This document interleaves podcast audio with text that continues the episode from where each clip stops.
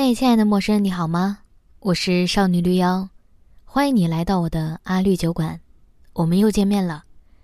收听这次节目前，我小小的提醒一下，我还有另外一个节目叫《大小乾坤》，会邀请各种神奇的朋友就某一话题聊聊天儿，也欢迎大家关注，谢谢大家了。记得关注、评论，觉得好的话再打赏。感谢你的收听。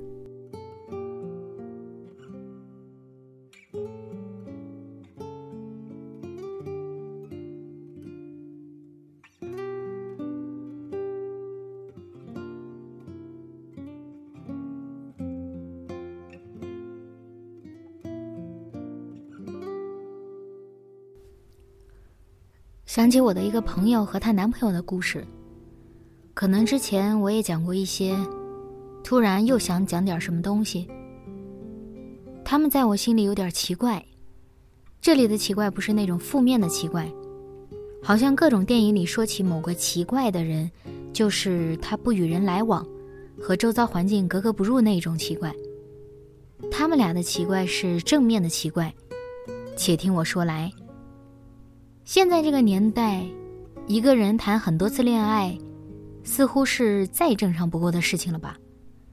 而他们，属于只谈了这一次恋爱，在周遭朋友的男女朋友交换更替多次之后，他们身边的人，还是只有他们而已，时间长达十年之久。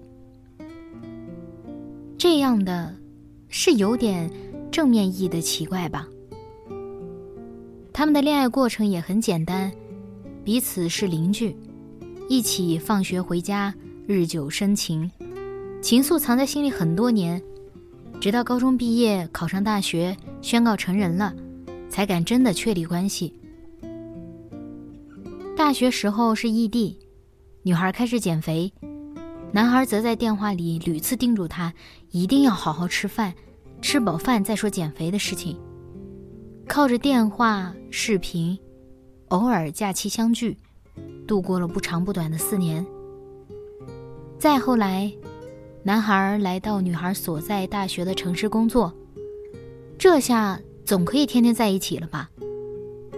女孩这个时候呢，又考研准备出国了，男孩还是支持她，也愿意等她。这么一等，又三年过去了。女孩从国外回来，两个人终于有了朝夕相处的机会。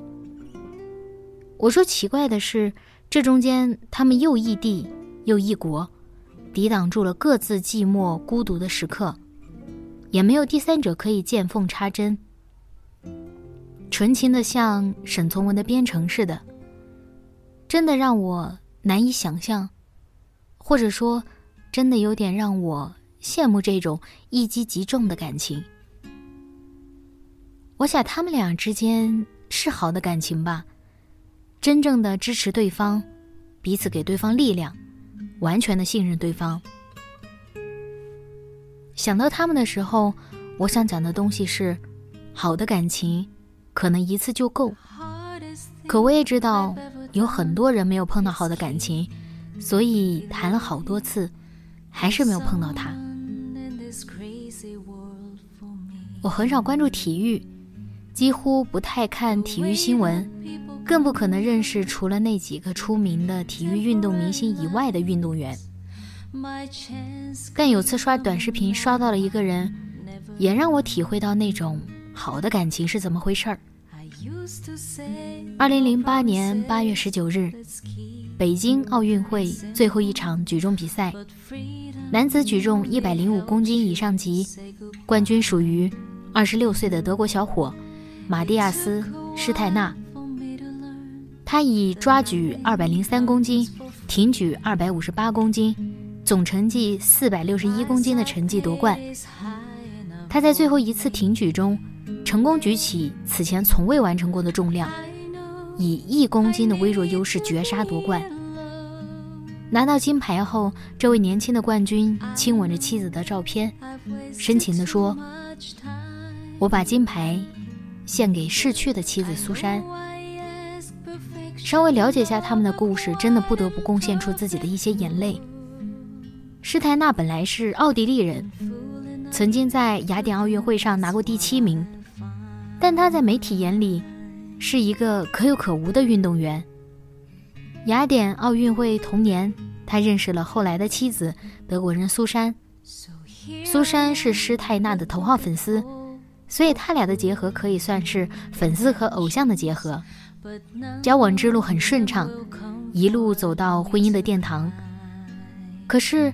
他在雅典奥运会后的运动生涯其实并不顺畅，之后在比赛中因为发生失误，整个国家都在指责他。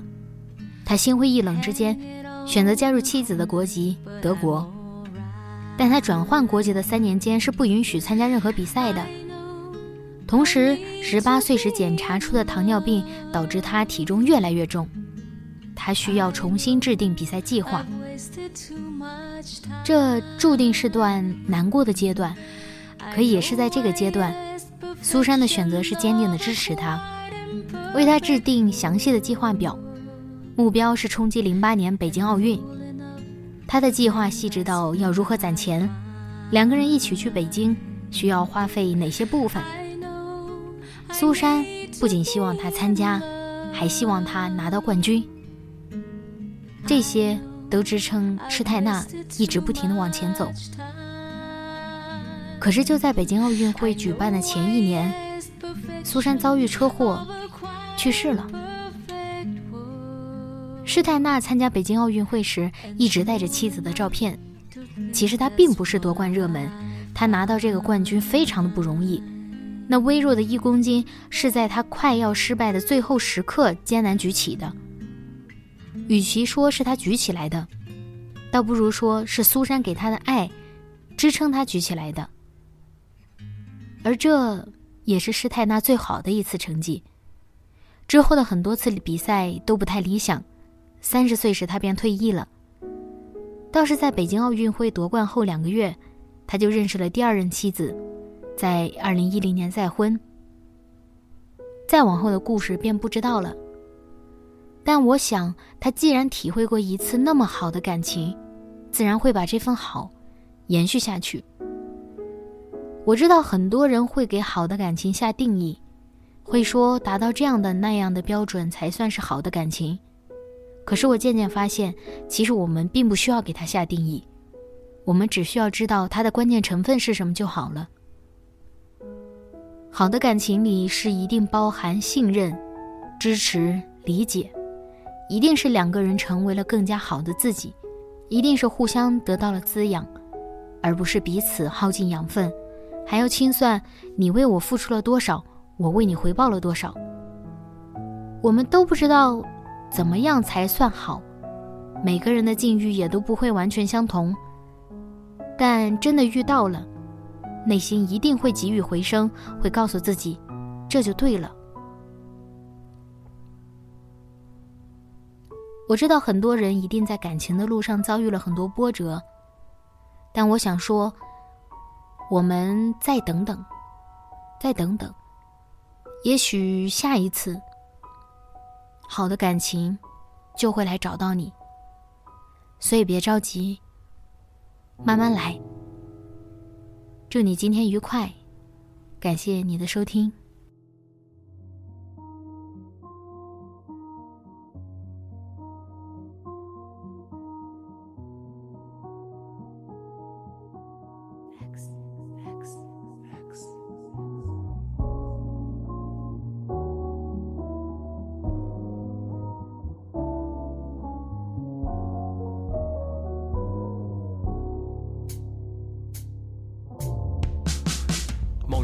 近况如何？算来已有十月未见你，甚是思念。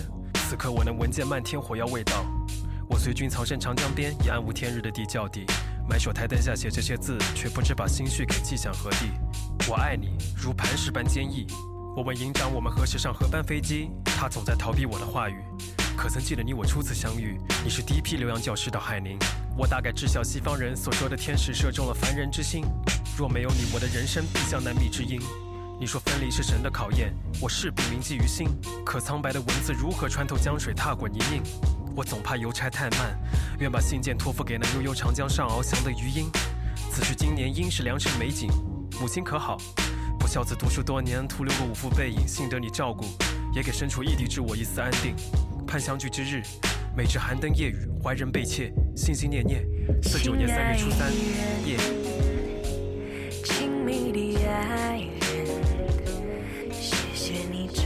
么长的时间陪着我，亲爱的人，亲密的爱人，这是我一生中最兴奋的时分。梦云，近代如何？我知你此刻已在台湾。彼日知你离去，我亦伤痛极了。但至少你安全抵达，我亦是快乐的。踌躇越久，便越难说服自己，此生与你恐无缘再相会。也好，如今你我年逾半百，我心里寻得归宿，有良人相慰。当今中国格局，我是有些难以适应的。但相较乎你我，便是那残冬的时光，也是极美好的。写到此处，未免有些伤感。人遇到高年，就愈加私人睹物啊。我那满满一书架宝物啊，只被我那活泼干女儿称之为封建遗骨。对了，我听闻宝岛常有台风肆虐，你可要照顾自己多些，别天冷不知觉被风吹跑回我身边，那我可是百般不会放你走的。听人言，红尘中蹑足行走，必定会犯些错事，但我这一生做对一件事便足事，这件事便是念你至此。唉，骤雨反复，春梦无痕。亲爱八一年十月初二，夜。亲密的爱人，谢谢你这么长的时间陪着我，爱的人，亲密的爱人，这是我一生中最兴奋的时分。